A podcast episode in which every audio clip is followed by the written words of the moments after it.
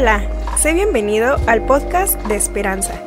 Te invitamos a pasar un tiempo especial en el que Dios traerá propósito y plenitud para tu vida. Ok, muy bien. Vámonos de lleno a, a la parte número 3 de esta serie que se llama La Biblia para adultos. La última vez que nos vimos, la última vez que nos vimos, decíamos esto que está aquí en este pizarrón. Un texto, ¿me ayuda a repetirlo? Dice, un texto fuera de contexto es un buen pretexto. Decíamos que el contexto quiere decir todo aquello que rodea a una palabra antes, después, a esto se refiere. Estos, si usted no nos acompañó la semana pasada, estos eran son unas aplicaciones de su celular donde eh, puede leer esta, puede tener, es una aplicación que puede tener muchas Biblias y esta, decíamos, el beneficio que trae es que trae Biblias en audio y usted puede escuchar ahí muchas eh, eh, versiones de la Biblia en audio. Por si usted no estuvo la semana pasada, queríamos comenzar repitiendo o dándole esta información que les va a ayudar a cada uno de ustedes. Muy bien, ahora quiero que me acompañen, vamos a comenzar esta parte y ahorita vamos a retomar un poco esto. Quiero que me acompañe a segunda de Timoteo, a, segunda, a la segunda carta de Timoteo, capítulo 3, versículo 16. Segunda de Timoteo está eh, en el Nuevo Testamento, la segunda carta de Timoteo, o también saben, recibe el nombre de epístola o carta, es lo mismo. Epístola, no pistola. Eso es otra cosa. No. Epístola o carta es lo mismo. Aunque se suena como a pistola, ¿verdad? Epístola o a pistola. Pero nada que ver. Eso, eso. Y mire, de lo que hablábamos la semana pasada, eh, poder interpretar palabras que luego no entendemos. Segunda de Timoteo, capítulo 3, versículo 16. Eh, Quiero empezar con esta parte 3, 16. La semana pasada yo les decía que eh, el versículo eh, de, Josué capítulo 1, versículo 8 y 9 es uno de esos versículos que nos puede ayudar y que creo que debemos de tener marcado.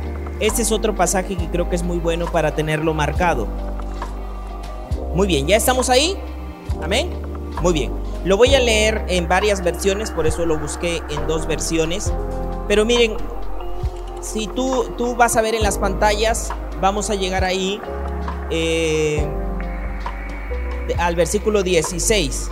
Pero quiero que vean esto desde, desde el versículo 13. Si tú estás ahí, vamos a llegar al 16. Yo le voy a dar lectura. Mira esto lo que Pablo le dice a Timoteo. Más, ya estamos ahí en el versículo 13, dice, más los malos hombres y los engañadores irán de mal en peor, engañando y siendo engañados. Pero persiste tú en lo que has aprendido y te persuadiste sabiendo de quién has aprendido Versículo 15. Y mire, esto es interesante. Versículo 15. Y que desde la niñez, desde la niñez, ha sabido las sagradas escrituras. Fíjense lo que Pablo le estaba recordando a Timoteo. Desde muy niño, desde muy niño, te han instruido o has sido instruido en el manejo de las escrituras o de la, de la palabra. Una de las cosas muy buenas e interesantes de la cultura hebrea o de la cultura judía es que desde muy niños foguean a sus hijos en la instrucción de la palabra. O sea, toman muy en serio la instrucción de la palabra. Por eso vemos lo que le dice aquí. Tú persiste en lo que has aprendido, te persuadiste sabiendo de quién has aprendido. Y que desde la niñez has sabido las sagradas escrituras las cuales te pueden hacer sabio. Las cuales te pueden hacer sabio, para la salvación por la fe que es en Cristo Jesús. toda la escritura es inspirada por Dios y es útil para enseñar, para redarguir, para corregir, para instruir en justicia. Estoy en el versículo 16, 17, a fin de que el hombre de Dios sea perfecto, enteramente preparado para toda buena obra. En, estas, en esta serie estamos aprendiendo la importancia de la palabra, de profundizar en la palabra. Y algo que le dice Pablo a Timoteo es, desde muy niño has conocido, pero también te has persuadido de la palabra. Por eso él le, recuerda y le dice, la palabra de Dios es útil, te va a enseñar, te va a corregir, te va a persuadir, te va a instruir, o sea, va a llevar tu vida. y la semana pasada lo hablábamos aquí con un ejemplo del Salmo 119 que poníamos.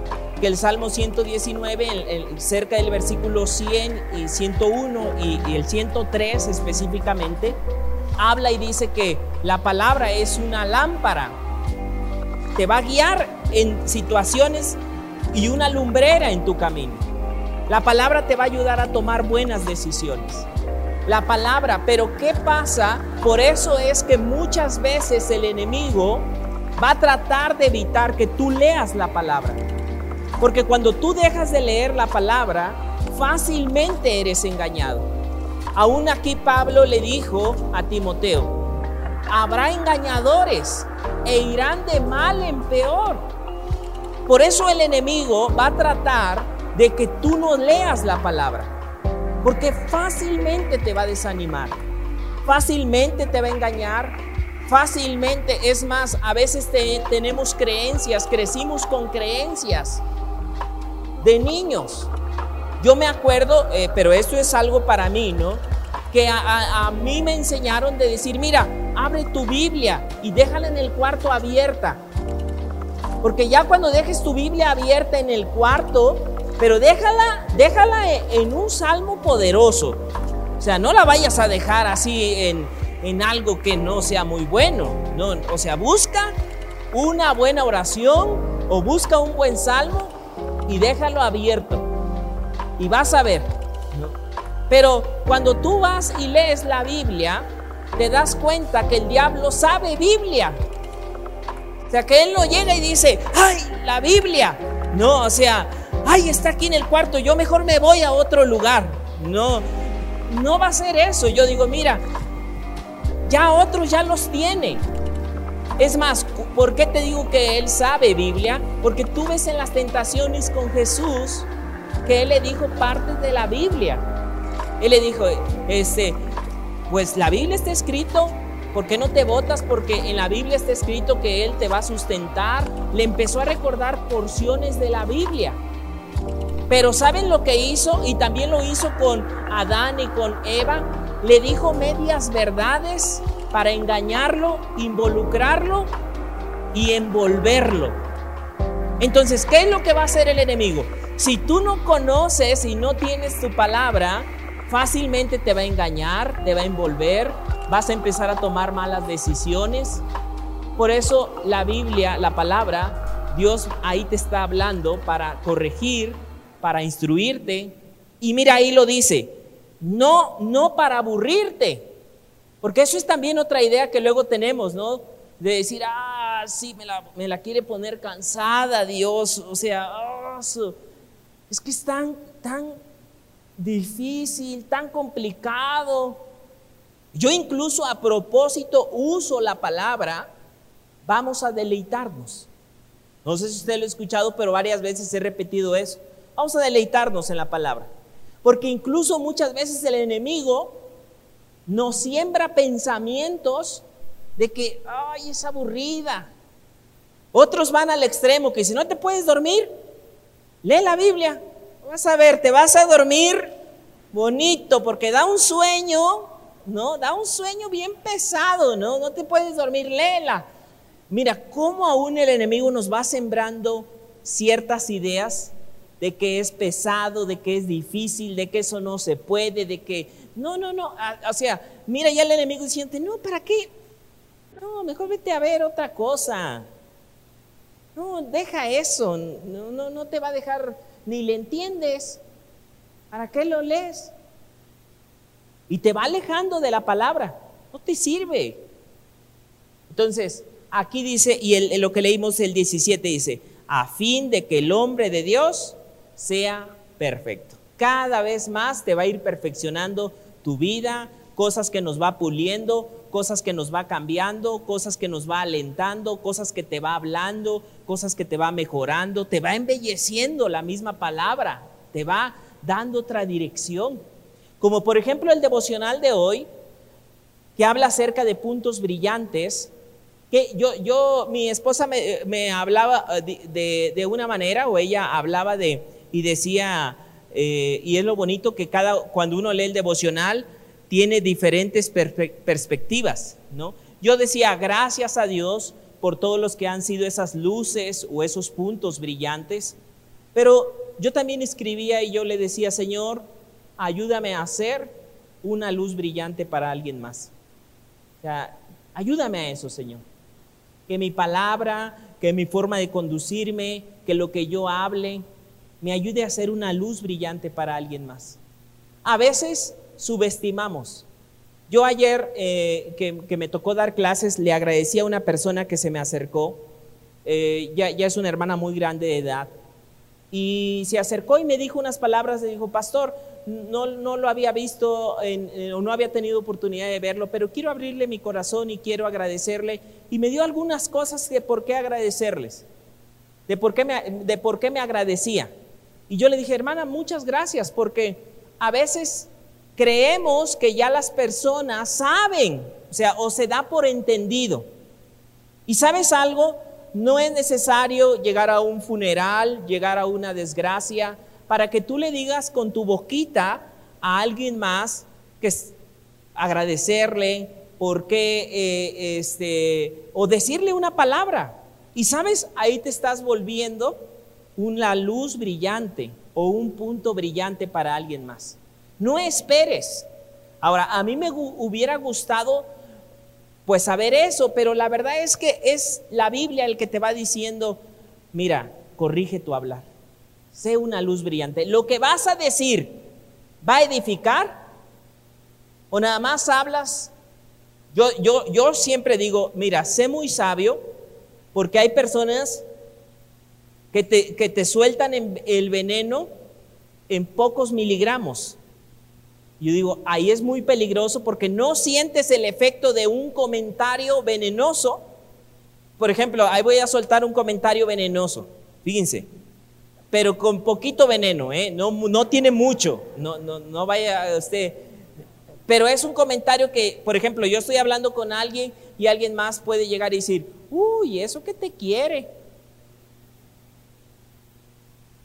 0.3 gramos de venenito, ¿no? Ahí, ahí. Y ya tú te quedas con eso ahí. Pero el, yo digo, el problema de esto es que de 0.3 veneno a otro 0.3 y otro 0.5, de repente vas envenenando tu corazón y ya después tu corazón va cambiando. Y ya después tú vas en... bueno, ¿y yo por qué tengo que interesarme por gente? ¿Cuándo se ha preocupado por mí? Tu corazón empieza a cambiar se empieza a endurecer, viene el diablo, todavía le agrega más. Y entonces ahí es donde viene la palabra y te dice, conviértete en un punto brillante. Te empieza a corregir, a cambiar. Y ya dices, mira, eso que vas a decir, ¿le va a ayudar a la persona? Mejor no lo digas. Si no edifica, si no ayuda, mejor guarda silencio. Guarda silencio. Pero, ¿quién te va a ir corrigiendo ahí? La misma palabra te va corrigiendo. Y es muy bonito que, te vaya haciendo esas... Dios te va empezando a, a moldear. Entonces, este es el primer pasaje. Qué importante es profundizar en la palabra. ¿No? La palabra de Dios es útil, no es inútil, es útil para corregir, para redarguir, para enseñar, para instruir, a fin de que tu vida vaya siendo perfecta, preparada para toda buena obra.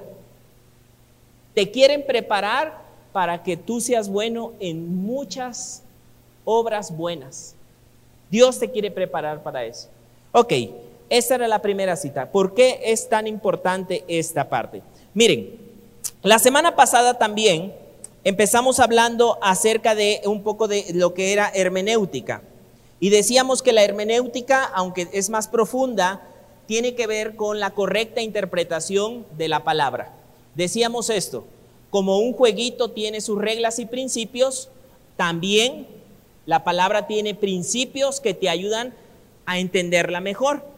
La semana pasada hablamos de estos cuatro principios o de estos cuatro pasos que, estuvimos o que iniciamos. Y ahí están los cuatro pasitos que estuvimos hablando la semana pasada. Y nos quedamos en el, en el paso número dos en el paso número 2. Y ahí tienes los cuatro pasos. Mira la siguiente imagen que viene. Hablamos de que íbamos a poner un ejemplo de Josué. Josué capítulo 1, del 1 al 9. ¿Sí te acuerdas esto? Que dijimos que íbamos a poner un ejemplo de Josué, capítulo 1. Vamos a ver el paso 2 y aquí nos quedamos. Estas preguntas te van a ayudar mucho cuando vas a entender un pasaje. Bueno, primero decíamos, una reglita cuando va a leer uno la, la escritura es un texto fuera del contexto es un buen pretexto. Por eso hay que leerlo completito. Hay que, hay que entre, entre, mejor puedas leer un, un pasaje, está mejor. ¿Te acuerdas que la semana pasada decíamos que no hay Dios? Sacado del contexto, el Salmo 14, que si lo sacas del contexto, pareciera que dice no hay Dios, pero eso lo dice un necio. Y dijimos, no puedes tomarlo del contexto. Ok, Vamos a, esta imagen. Paso, cuando vas a leer tu Biblia, esto es recomendable. Ya lo dije, hay que orar y ahorita lo voy a volver a, ver. Cuando vas a leer tu Biblia, ora eh, para que sea el Espíritu de Dios el que te guíe. Aunque ahorita me voy a enfocar a eso. Paso número uno. Aquí viene una preguntita. ¿Cuál es la preguntita en el paso número uno?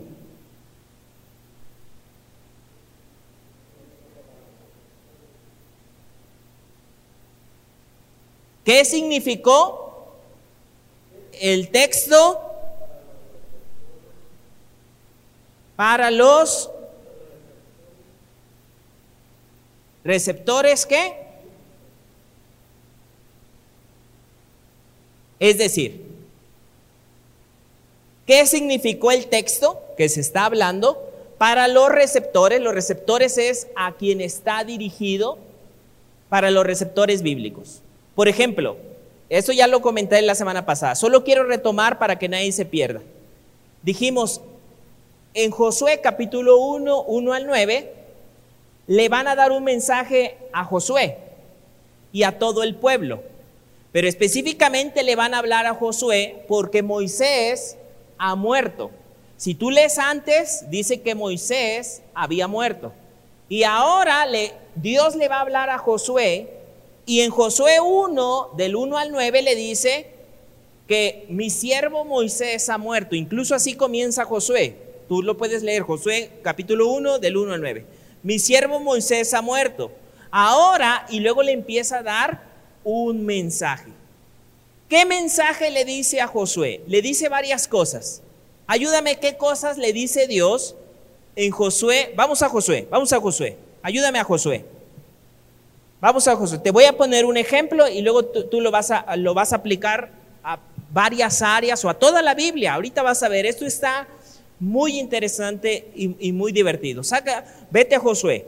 Josué 1 del 1 al 9. Ya lo hicimos en estos dos primeros pasos. Ya estamos ahí, Josué 1 del 1 al 9. Si ven allá atrás o necesitan más luz? Pueden prender las lamparitas de allá, ¿eh? para toda la, la hilera de allá, que vean. O más luz si quieren todavía. ¿Sí? ¿Ya sí? Muy bien, miren, voy a poner en esta esquinita lo del paso 1. Ahorita lo voy a borrar y luego vemos el 2, el 3 y el 4. Y después, una vez que tú manejes esto, lo vas a aplicar a otros textos de la Biblia. Muy bien. ¿Qué, entre, ¿Qué cosas le dijeron a Josué? Ok, que se levantara. ¿Qué más? Que fuera valiente. Ok, que fuera valiente. ¿Qué, otra orden? miren, le dicen muchas cosas, pero solamente resúmeme algunas palabritas que le dicen a Josué. Esfuérzate, ok, también le están diciendo a Josué. ¿Qué más? Hay algo muy importante que yo les dije. ¿Que nunca qué? ¿Nunca deje? Que nunca deje. Y aquí, en esta parte, es lo que yo le digo, que nunca se aparte o nunca deje la palabra de Dios. Sí, ¿verdad? Es un mensaje que le dicen a él. Nunca se aparte de tu boca este libro. Entonces ahí le dice que lea qué? La palabra, por ejemplo, que nunca deje la palabra. Comunión, le dicen que va a estar con él. ¿Qué más le dice? No temas, incluso Miren, hay un principio en la Biblia que cuando una cosa se repite uno, dos o tres veces, hay una verdad muy fuerte que se quiere enseñar. Y Josué es una de esas pasajes donde tú ves que le dice varias veces, repetidas veces, algunas cosas. ¿Cuál era aquí? No temas, ¿verdad? No temas. Ya está aquí comunión. Ok, miren esto. Aquí estamos en el, paso uno. Podríamos sacar algunas otras palabras, pero vamos a dejarlas así. Primer pasito, ya oraste, ya tienes tu Biblia, ya tienes ahí este, tu libreta. Yo también saben que les quiero recomendar, aunque se los voy a enviar al grupo de esperanza, un buen diccionario eh, bíblico. Un buen diccionario bíblico. Ah, ves ahorrando para tener un buen diccionario. Hay un, hay un buen diccionario, hay muy buenos diccionarios bíblicos. Hay uno que se llama Nuevo Diccionario Bíblico Ilustrado. Ese es muy bueno porque trae imágenes. Entonces, este, no tan solo trae puros conceptos, sino que trae imágenes. Entonces ya como que eso te ayuda y te da más perspectiva. Y un buen diccionario te ayuda para algunas palabras. Como por ejemplo dijimos la semana pasada, cuando se lee Isaías y dice el yermo, se o el yermo florecerá. ¿Pero qué es yermo? ¿Sí investigaron que era yermo? No yelmo, porque yelmo que dice en Efesios es otra cosa, el yelmo.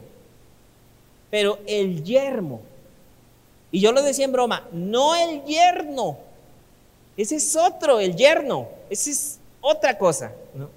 El yermo. ¿Qué será un yermo? Porque eso lo decía un devocional. Y, aunque ahorita vamos a ir al paso, al paso 2, yermo. Yermo es un lugar desolado o un lugar, o, ¿cómo le llaman? Un terreno, un terreno, porque luego, no sé si aquí también, pero en Veracruz se le dice solar a, los... Aquí también se le dice solar. Solar baldío, no, aquí terreno. Ah, fíjense, allá no se dice, mire, esto es parte del lenguaje que ahorita lo vamos a ver. Allá se le dice solar. Cuando hay un, terreno, se le dice, ah, mira, allá está el solar baldío. Te está diciendo que es un terreno. No, no, no es que está el sol ni nada de eso ahí. Es un terreno. Ahora, un yermo es un terreno abandonado baldío y seco donde tú dices, no hombre, este lugar todo feucho, no, este, ¿qué va a haber aquí? Pero fíjate lo que dice, lo que Dios les está prometiendo, les dice, el yermo, o sea, algo que que la gente dice, no, esto no sirve, es feo, va a florecer y se va a gozar. Y mira qué principio, porque a lo mejor tu vida y mi vida puede estar como el yermo, seco, sí, todo feo, parañudo, así árido. Que tú dices, no, pues es aquí, no sirven para sembrar nada. Pero Dios le decía a su pueblo, aunque esto todo lo ven como un yermo, yo lo voy a hacer florecer. Y qué maravilloso cuando tú puedes entender y entonces dice, oye, a lo mejor así es mi vida, pero Dios dice que me va a hacer florecer. Y entiendes mejor el principio. Pero si no entiendes yermo, sabrá Dios qué es yermo, porque yo no lo sé. ¿no? Y pues ya te estás perdiendo ahí una enseñanza, porque pues no sabes qué es yermo. Entonces, paso uno, ¿qué significó el texto para los receptores bíblicos? Ya dijimos esto. Paso dos, vamos al paso dos, vamos a avanzar. Paso dos, esto ya lo dijimos. Paso dos, ¿me puede decir la pregunta? Dice el paso dos. Miren esto, ¿cuáles pueden poner eh, cuáles son las diferencias entre receptores y miren, aquí se empieza a poner interesante. ¿Cuáles son las diferencias? Ojo aquí en esto, ojo en esto que viene a continuación. Miren esto, en la primera imagen, si ustedes pudieron ver en la primera imagen, que, fue esta, pueden, miren ahí están. Este fue el tiempo de Josué. Aquí iban a cruzar el río Jordán, aquí iban a entrar a una ciudad que se llamaba Jericó, apenas iban a tomar la tierra prometida. Ok, muy bien. En esta parte, cuando tú vas a leer tu Biblia, es recomendable hacerte esta otra pregunta. ¿Cuáles son las diferencias entre los receptores bíblicos, estos, y nosotros? Y aquí viene un río, una, una separación. Aquí voy a poner, fíjense esto. Nosotros. Y aquí viene, en el río, vienen unas palabritas muy importantes dentro del río. ¿Cuáles son esas palabritas? Cultura, miren esto. Cultura, vamos a empezar por este, cultura. La semana pasada yo hablé aquí de una cultura que en la época bíblica había una cultura. Hay que entender la cultura porque si no, no vamos a entender algunas cosas. La semana pasada yo aquí hablé acerca de los judíos de Tolcayuca. ¿Te acuerdas? Ahora, quiero, a mí me dio mucha risa. Te voy a contar algo que a mí me dio mucha risa. Yo puse en otro lugar este mismo ejemplo de los judíos. Y quiero contarte, eh, me dio mucha risa, porque cuando uno no entiende la cultura, se empieza a imaginar muchas cosas. Cuando yo les conté, hice el mismo ejercicio que hice aquí, les dije, eh, cuando vienen los judíos en Semana Santa, ellos van a estar con su relajo, yo por eso a los judíos no los puedo ver, hay cosas que tienen que cambiar. Yo les dije, ¿qué les quise decir? Luego, primero les dije, ¿qué, ¿quiénes son los judíos? Y ellos me dijeron, donde estaba en el grupo de personas, me dijeron otras cosas que el pueblo de Dios, este, son unos hombres muy consagrados, es gente muy preparada, pero ellos no me estaban hablando de los judíos de aquí. ¿De qué judíos te imaginas que me estaban hablando? Ahora, cuando yo les dije, a lo que, te, a lo que yo te estoy externando, ¿tú qué me puedes decir? Y hubo una hermana que me dijo, eh, o una persona, hubo una persona que me dijo, pues creo que usted es nazi. No me dije. Si no puede ver a los judíos de su pueblo, usted debe de traer principios de los nazis. Porque sabes que los nazis no podían ver, digamos, a, los, a los, a los judíos. Luego le pregunté a, esa misma, a las mismas personas, ¿usted sabe quién es, de quién estoy hablando de los judíos, de la cultura de donde yo vivo? Y empecé a explicarles. Los judíos en Semana Santa son personas, muchachos, y que, busca, que se busca, que se ponen máscaras, que se quedó así diciendo, ¿eso hacen? ¿Por qué? Porque ella no estaba entendiendo la cultura. Ahora, hay varias cosas que cuando tú ves en la Biblia hay una cultura que es importante entenderla, porque si no, en la misma palabra estamos entendiendo cosas distintas. ¿Qué más? Cultura, ¿qué más? Hay un lenguaje, como lo que ahorita hablamos de yermo, hay un qué? Tiempo, ¿qué más? Miren, esto es bien importante, ponga mucha atención en esto. Es importante entender el pacto en el momento que se está viviendo, el pacto que se está estableciendo. Y ahorita voy a aclarar eso. Vámonos al 3, porque aquí empieza lo nuevo. 3, paso 3. ¿Cuál es la pregunta? ¿Cuál es el principio teológico que se expresa en este texto. Déjame decirte esto, mira, esto es lo interesante. Cuando vamos a leer un texto, hay principios, déjenme llamarle aquí, ojo aquí, ponga mucha atención en esto. Hay principios que se conocen principios bíblicos o principios teológicos o verdades que no cambian sea ayer, hoy o mañana, son principios que no cambian, principios teológicos, verdades que Dios describe en su palabra que no cambian, no importando cuál sea la cultura, el lenguaje, el tiempo o la situación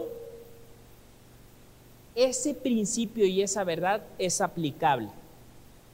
Ahora, mira esto.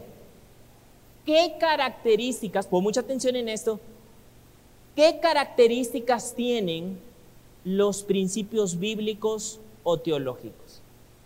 Mira esta, estos, te los he, he puesto aquí algunos.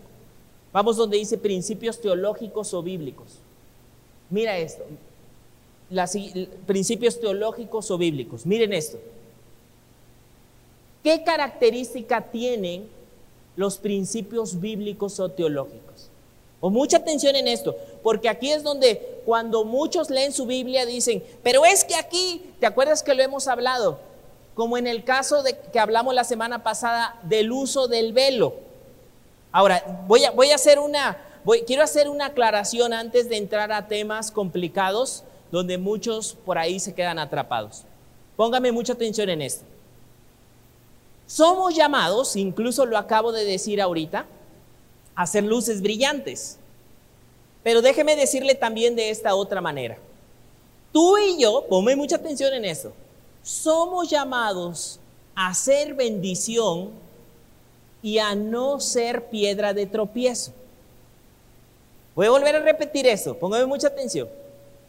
Tú y yo como personas, como seguidores de Dios, somos llamados a hacer bendición y no piedras de tropiezo.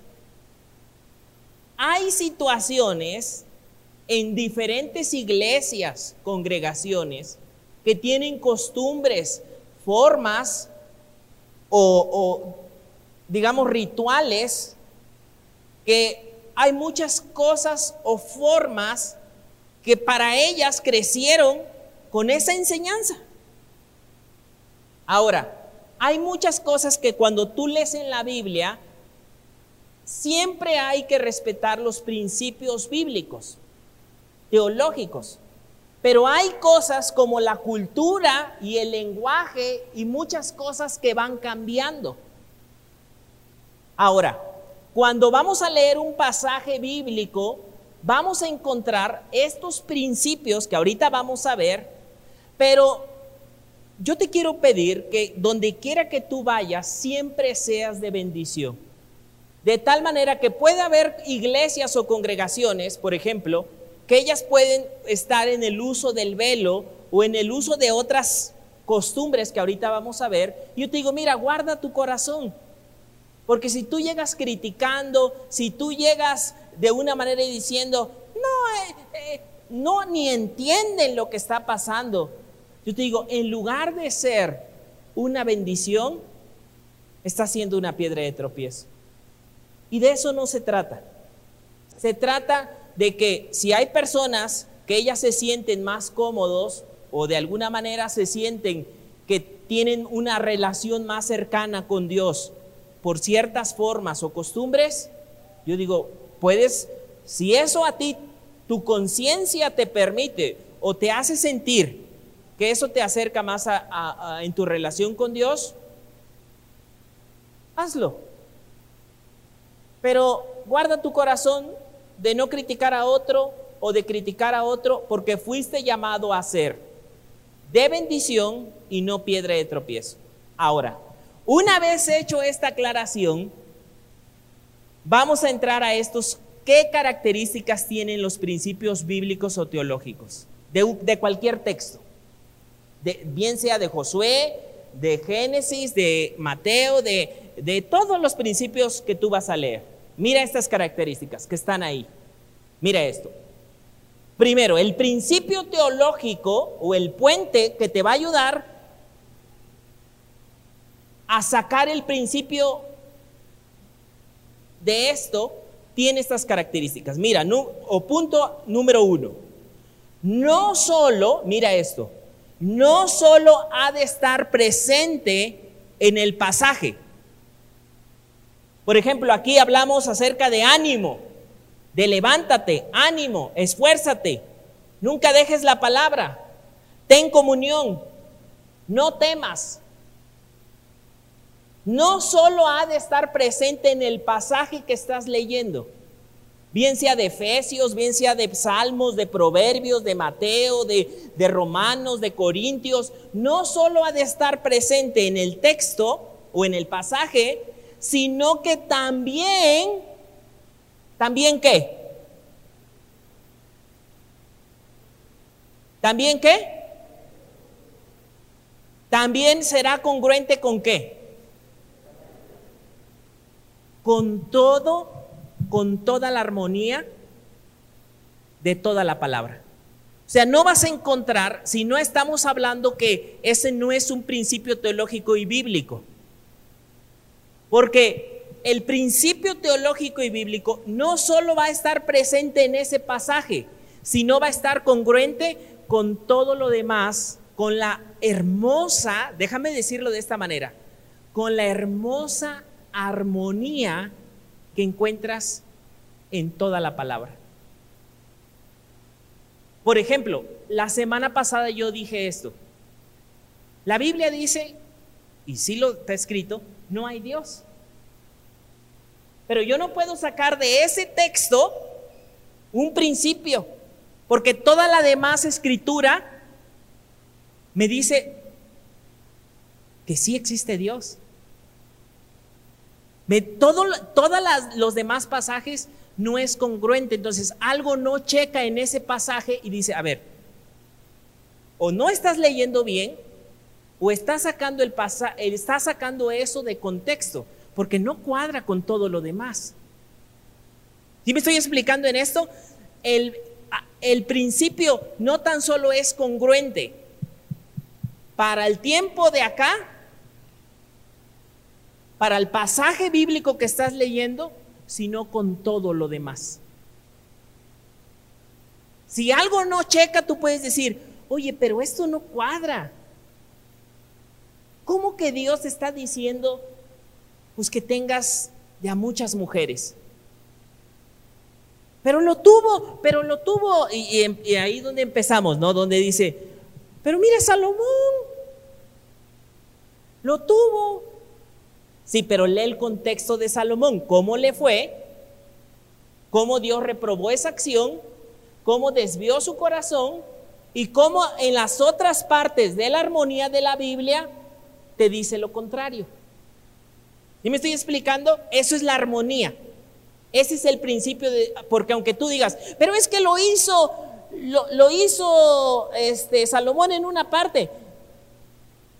Sí, y también se, dice la Biblia que hay pecados que la Biblia no tapa, porque la misma escritura te dice que hay pasajes que fueron escritos para aprender, nosotros para que aprendiéramos. Pero cuando uno no profundiza, toma cosas así y luego las quiere volver principios bíblicos. Dice, pues él también lo hizo. Sí, pero checa el contexto y vas a checar que no cuadra con todo lo demás. No cuadra con Efesios, no cuadra con que vivir en santidad, no, no, no checa con marido de una sola mujer. Pero es que aquí lo dice esto, no es congruente. Entonces, una característica del principio bíblico es que no solo se menciona, por ejemplo, mira esto, en otras partes de la Biblia, pon mucha atención, en otras partes de la escritura o de la Biblia, se nos anima a levantarnos, a ser valiente o a esforzarnos. ¿Sí? Tú puedes encontrar otros pasajes donde la Biblia te anima a esforzarte, a ser valiente, a cobrar ánimo. Lo lees en otra parte y encuentras esa armonía. otra parte, en otra parte de la escritura encontrarás que medites en la palabra o que leas tu palabra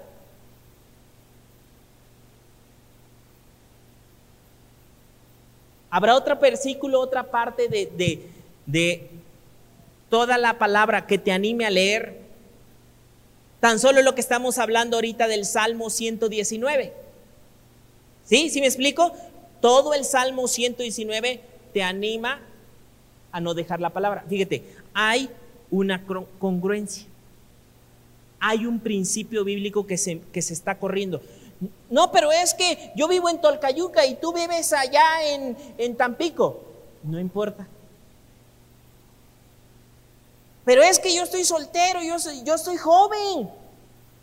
No importa tu situación.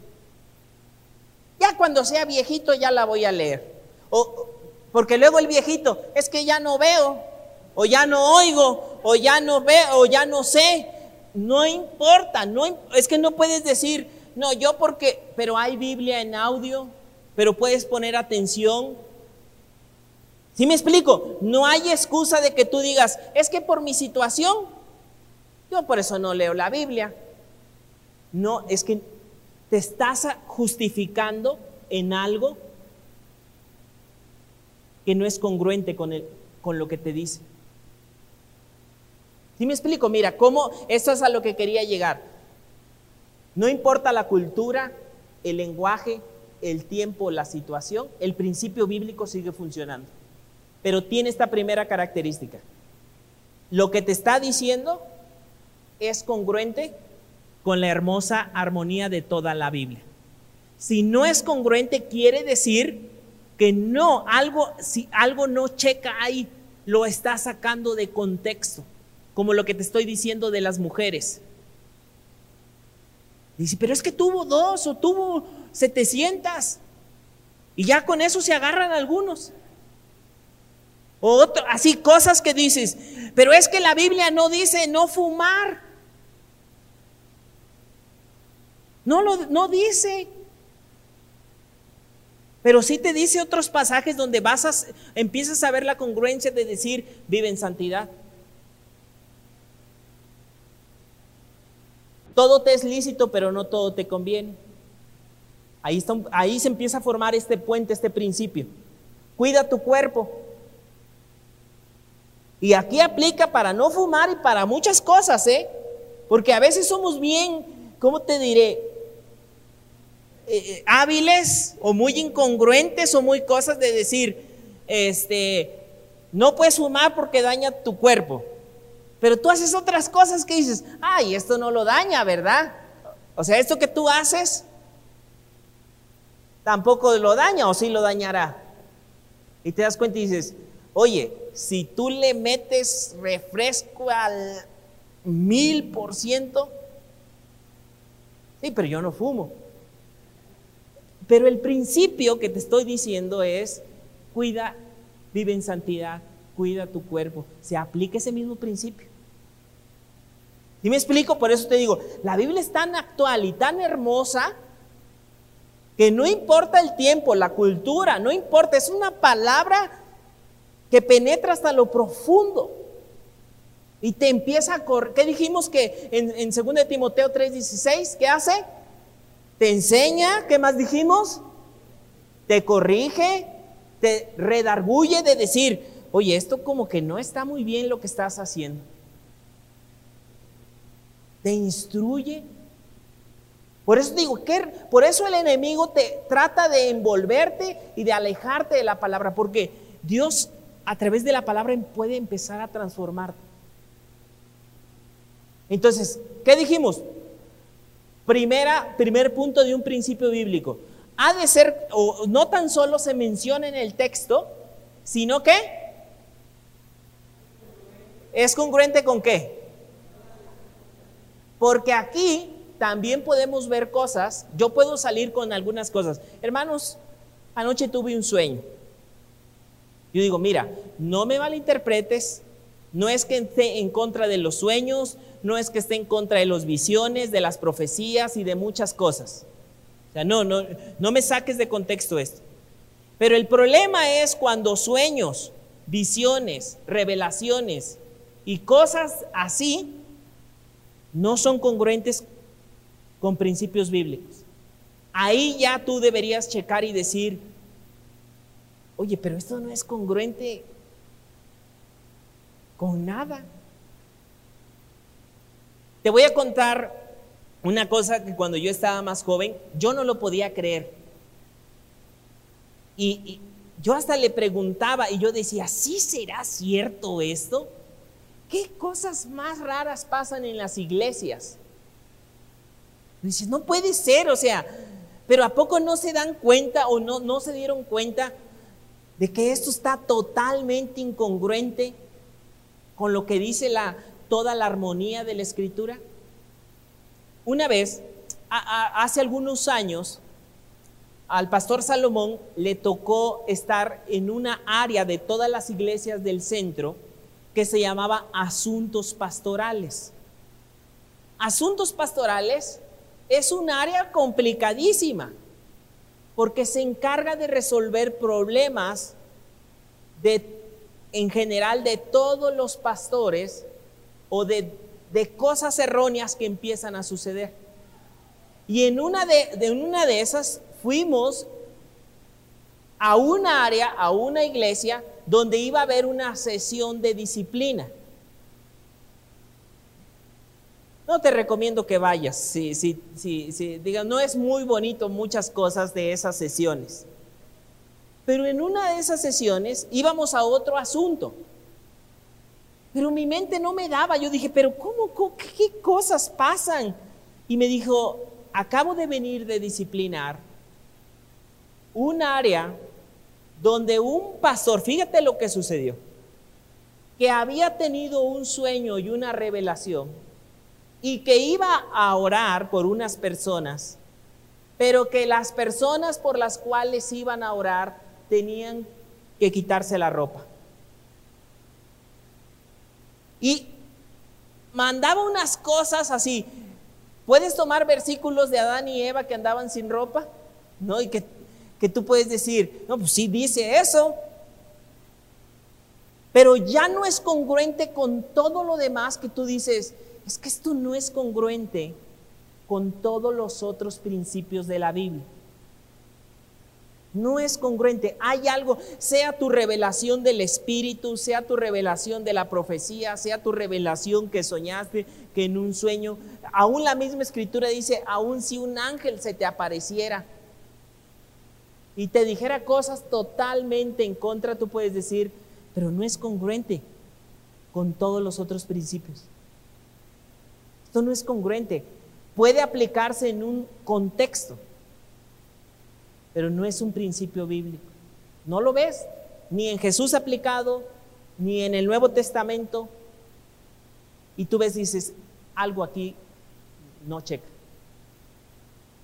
Principio o punto número uno, el principio teológico bíblico no tan solo ha de estar en el pasaje, sino en congruencia con toda la palabra de Dios.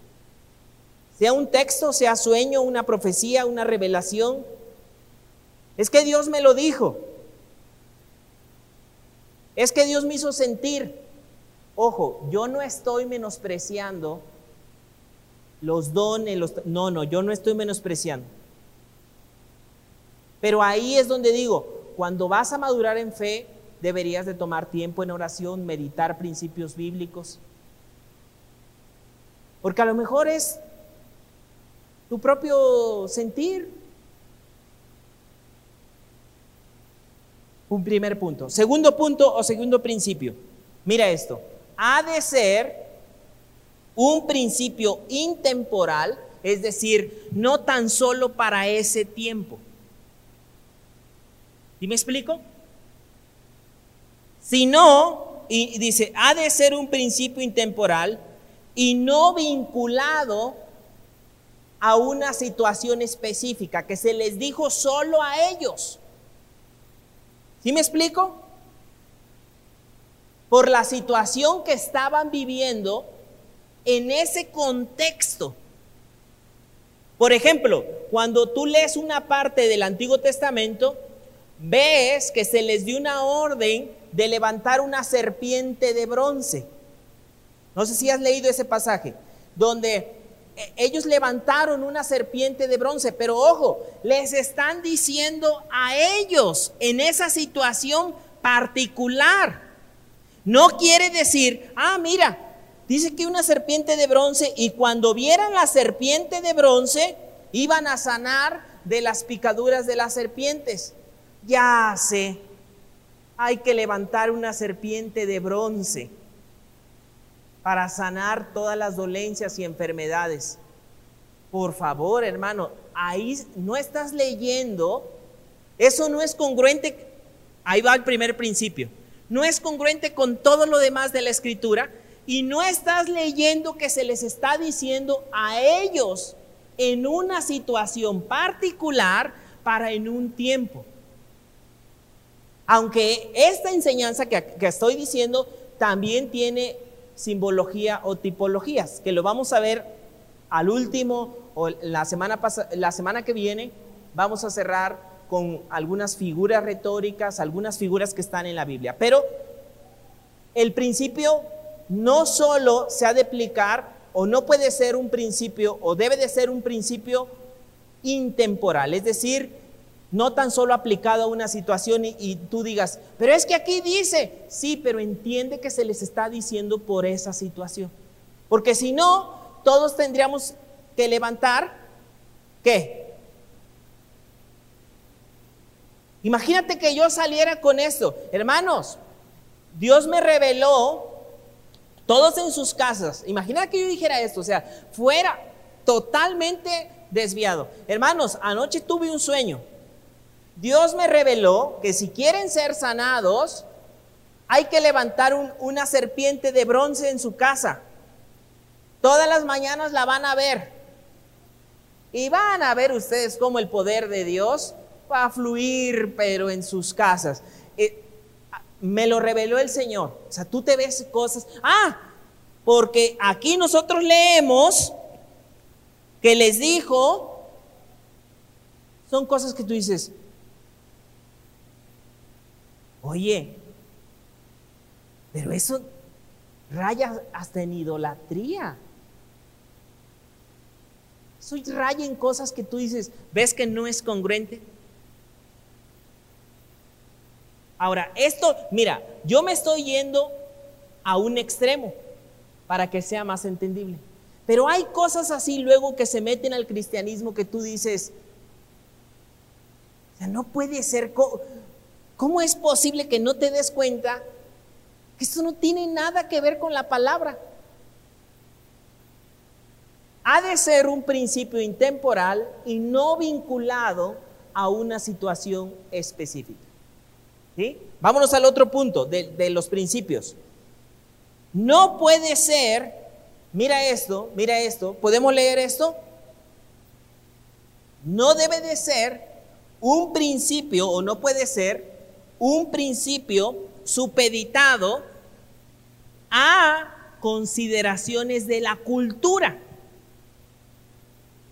Porque si no, vas a jalar una cultura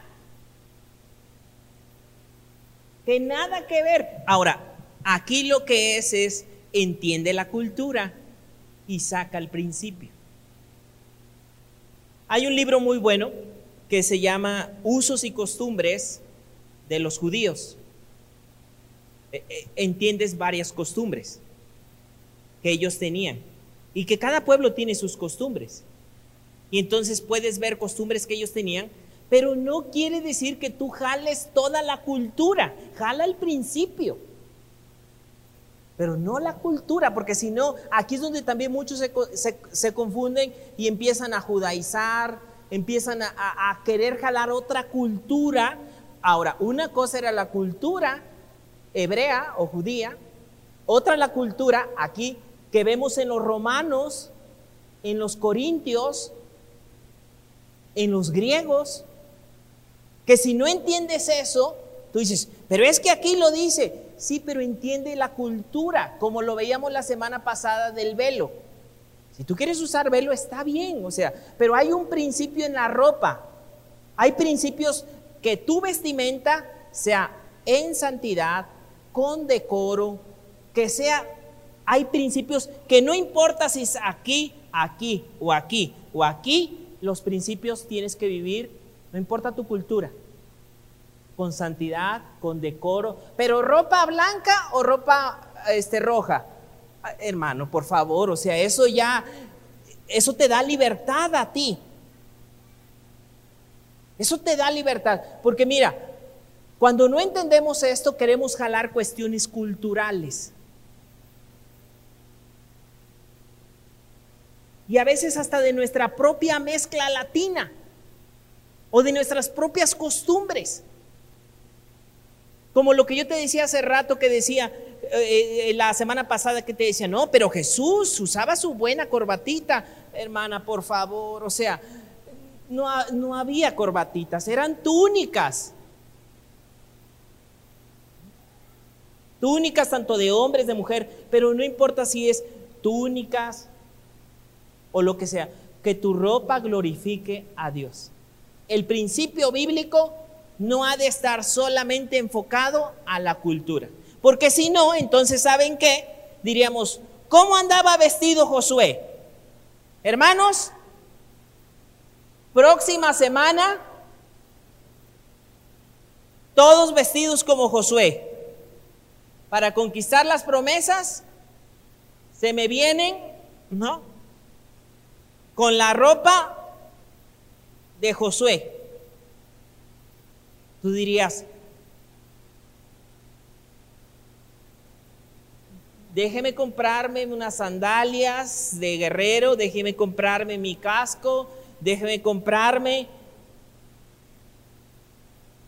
Ah, que tú dices, es que hermano, ¿cómo vas a jalar la cultura de ellos hacia la tuya?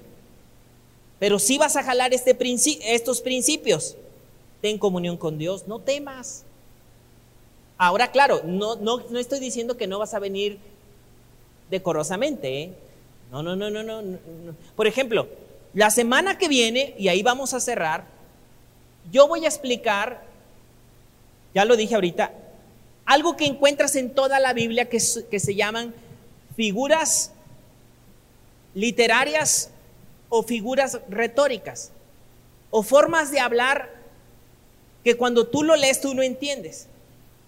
Por ejemplo, uno dice, hay una parte que dice, buscad sabiduría y no plata. Tú lo lees y, y en la cultura de hoy dice, ¿ya ves que no hay que buscar dinero? Mira, hay que entender lo que es una metáfora, un símil, hay que entender la forma que ellos expresaban.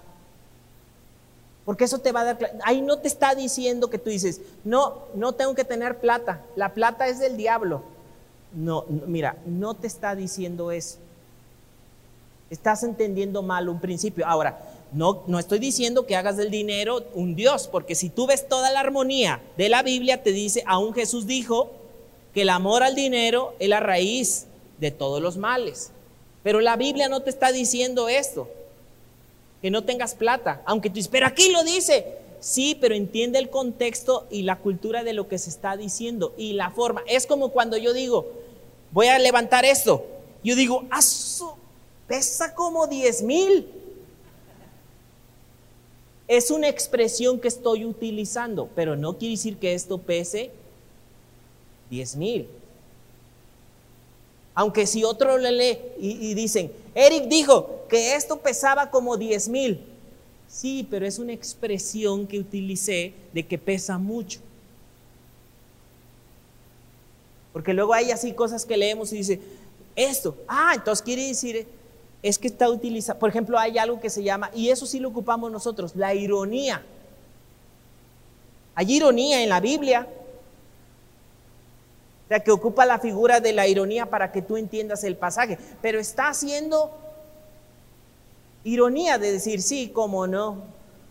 Ah, le está dando permiso. No, estoy siendo irónico. No lo vayas a aplicar en esta parte.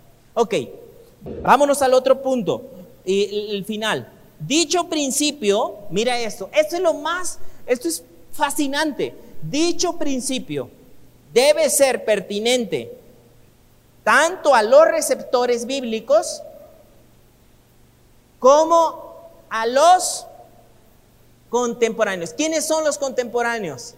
Nosotros, nosotros, todos los que estamos aquí somos contemporáneos. Es decir, dicho principio bíblico es aplicable a los receptores bíblicos como a los contemporáneos, a nosotros. Se aplica, no importa, no importa quién, de dónde eres, de qué cultura, pero es que yo soy de Alvarado, Veracruz, y voy a hablar mis groserías y es mi cultura y no la voy a cambiar. Sí, pero hay un principio que te habla acerca de que tu hablar, de que digas la verdad en amor, de que digas cosas correctas. No, no, no, no, no, no, no, no, no, yo así digo las cosas. Yo, sí, ahí hay un principio que no importa si seas de Alvarado, de Tolcayuca, de San Javier, de Pachuca o de donde seas, la Biblia te dice que tu hablar sea en amor. Efesios 4:15. Entonces tú puedes decir, no, no, no, pero es que a mí sí me, te crió tu mamá, te haya creado tu abuelita, te haya creado tu bisabuelita o quien te haya creado, el principio se aplica. Parece duro esta parte, ¿no? De decir, pero es que yo no tuve mamá o no tuve papá. Si yo hubiera tenido un papá, yo hablaría de otra manera. Ok, vamos a Dios que sane esa parte. Pero hoy ya puedes empezar a transformar tu vida.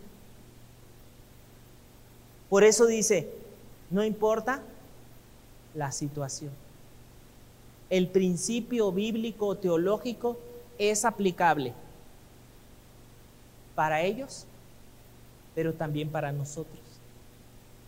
¿Sí me sigue dando a entender aquí? Por eso es tan hermoso la Biblia. Es, es aplicable para ayer, para hoy y para siempre, para mañana. Todo pasará, todo se va a acabar, pero su palabra no pasa sigue siendo efectiva. Por eso yo recomiendo que tengas varias versiones de la Biblia. Ten una, una, lenguaje actual, una nueva traducción, para que puedas, si no entiendes una palabra, pues búscate una lenguaje actual o una nueva traducción viviente por si hay cuestiones que te atoras. ¿Sí? Ok, vámonos al paso 4.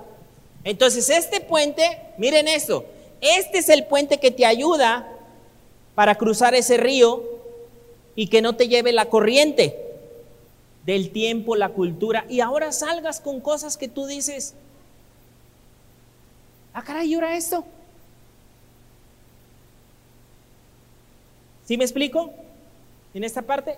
Entonces, este puente de cruzar los principios bíblicos te ayuda a que el río no te lleve, el río de cultura, tiempo, entender muchas cuestiones o hacer cosas en tus propias fuerzas. Ahora, vámonos al último paso, paso número cuatro. ¿Qué quiere decir el paso cuatro? Paso cuatro. Si lo tienes ahí, miren esto. ¿Cómo debería qué? ¿Cómo debería de aplicar los, los cristianos de hoy este qué? Y ahí, ahí le dejamos, para, ya no tengo tanto lugar, pero ya saben lo que, lo que dice. ¿Pueden poner las imágenes, de favor? Miren aquí la diferencia de las imágenes. Mira, esto es lo más hermoso que viene a continuación. ¿Ves que en la, en la parte actual hay como unos edificios? ¿Sí ves? Y en cada edificio, mira lo que hay ahí. Hay diferentes, ¿qué hay? Personas y caminos. Porque fíjate qué maravilloso es la palabra y el Espíritu Santo. Un mismo pasaje a ti te puede ministrar de una manera y al que está a tu lado, el mismo pasaje te lo va a ministrar de otra manera. Aunque tú estés, aunque lean lo mismo. O sea, yo ahorita puedo leer, esfuérzate y sea, sé valiente. El que está a tu lado, Dios le puede dar una aplicación y el Espíritu Santo le va a dar una aplicación diferente que al que está cerca de ti. Pero esta es de las mejores, o, la parte final de decir, ¿cómo yo debería aplicar este principio a mi vida? Ya aquí ya no, ay, ese Josué. No es que ya aquí ya no es Josué. Aquí es tu vida. Como Eric tiene que ser valiente. ¿En qué cosas Eric no está siendo valiente? ¿Cuáles promesas Eric tiene que tomar y no estoy siendo valiente? No importa que Eric sea, y es muy importante algo, quiero, quiero decir esto, es muy importante que en este puente no te olvides que estamos en el nuevo pacto, no en el antiguo pacto aunque te vas a esforzar, aunque voy a ser valiente, no tan solo es tu esfuerzo, sino es la gracia, la obra de Jesús. Porque si no, mira, fíjate qué tan, voy a decir algo que puede ser que tú dices, no, pues claramente no es aplicable. Una vez fuimos a pasear con mi esposa y en donde fuimos a pasear afuera de, de una iglesia, había una, como una pileta. Grande la pileta, estaba bonita porque tenía como una forma de una concha. Y arriba de la, arriba de la piletita tenía una plaquita. Y decía, agua bendita. Y abajo decía, beneficios del agua bendita. Punto número uno, quita los pecados. Fíjate esto, yo digo, no hombre, pues si esta quita los pecados, pues ya Jesús para qué murió en la cruz. O sea, ¿no se dio cuenta Jesús que iba a haber agua bendita? Porque si hubiera, si, si, si él hubiera sabido que el agua bendita quitaba los pecados, pues ¿para qué sufres? ¿Para qué haces tu obra? Y decía otros beneficios, aleja los malos espíritus. Así, así estaba la plaquita. Pero de verdad, cuando uno no tiene conocimiento de nada, de verdad, uno quisiera bañarse del agua. O sea, agarrar el, el agua, untársela ah, ya, ya, como que ya me siento mejor, ¿eh? Ya, ya, ya, ya, ya. Pero tú te das cuenta y te dices, ahí es donde uno se da cuenta y dice, no tiene uno fundamento. Es arrastrado, pero ojo, ojo, miren, esto puede parecer, ojo, ojo, mira, con todo respeto, esto puede, me estoy yendo al extremo para que se entienda, pero hay muchas cosas que luego cristianamente se hacen que tú dices, no hombre, pues si esto se hace esto, pues ¿para qué vino Jesús? ¿O para qué la obra de Jesús?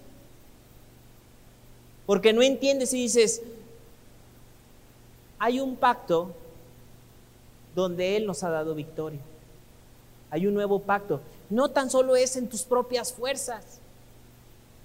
No estás en la época de Josué. Aunque hay que esforzarse, ser valiente, no estás en esa época. Porque en esa época Jesús todavía no estaba en la cruz. ¿Sí me explico lo que estoy diciendo? No tan solo es tu propia fuerza. Tú tienes un nuevo pacto. Tú vas más allá. En la tierra prometida no vas tú solo. Pero es que hay gigantes. Pero imagínate, si hoy está Jesús, el nuevo pacto te dice, yo voy a estar contigo. Mi presencia va a estar contigo. O sea, en el nuevo pacto, tú no eres Josué. No sé si queda claro, pero tú no eres Josué. Tú eres, y ahí aplícale tu nombre. ¿Qué es lo que a veces entendemos?